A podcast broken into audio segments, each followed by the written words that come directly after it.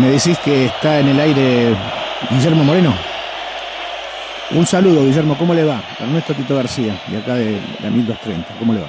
¿Qué tal, Ernesto? ¿Cómo estás? Un placer. Bien. Bueno, yo estaba dando un, somero análisis de la situación económica y de más o menos cómo estaba pasando, más allá que se puede coincidir o no. Y quería ver su opinión sobre el. Fundamentalmente sobre lo que es usted. Usted es un economista, Usted es un hombre que maneja la ley de Gauss, maneja un montón de cosas que son importantes que quizás ni los periodistas la manejamos, las variables económicas. Y bueno, yo creo que usted nos puede comentar algo sobre, sobre el tema económico. Este gobierno dio hace el 19, cuando Cristina lo dije a Alberto, que es primero ganemos y después vemos.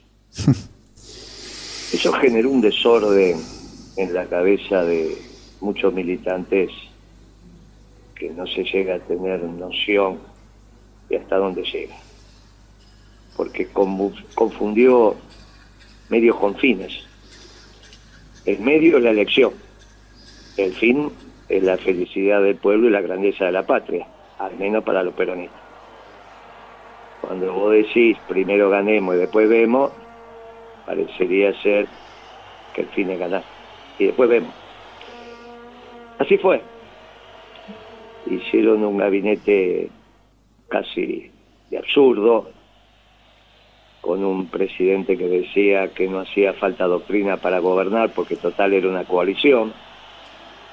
Entonces da lo mismo si vos mezclas un comunista, un liberal, un socialdemócrata, un neoliberal y que de ahí algo te va a salir.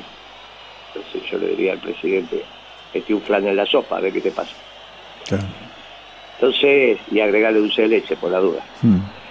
Entonces, bueno, el verbo llegó el momento de ver. ¿Por qué? No son las elecciones el ver. El ver es que tienen que arreglar con el Fondo Monetario. La consigna de primero ganemos, después vemos, es una consigna espantosa. El peronismo siempre sabe lo que tiene que hacer, siempre. Para eso tienen su doctrina. El objetivo del peronismo no es ganar una elección, es la felicidad del pueblo y la grandeza de la patria.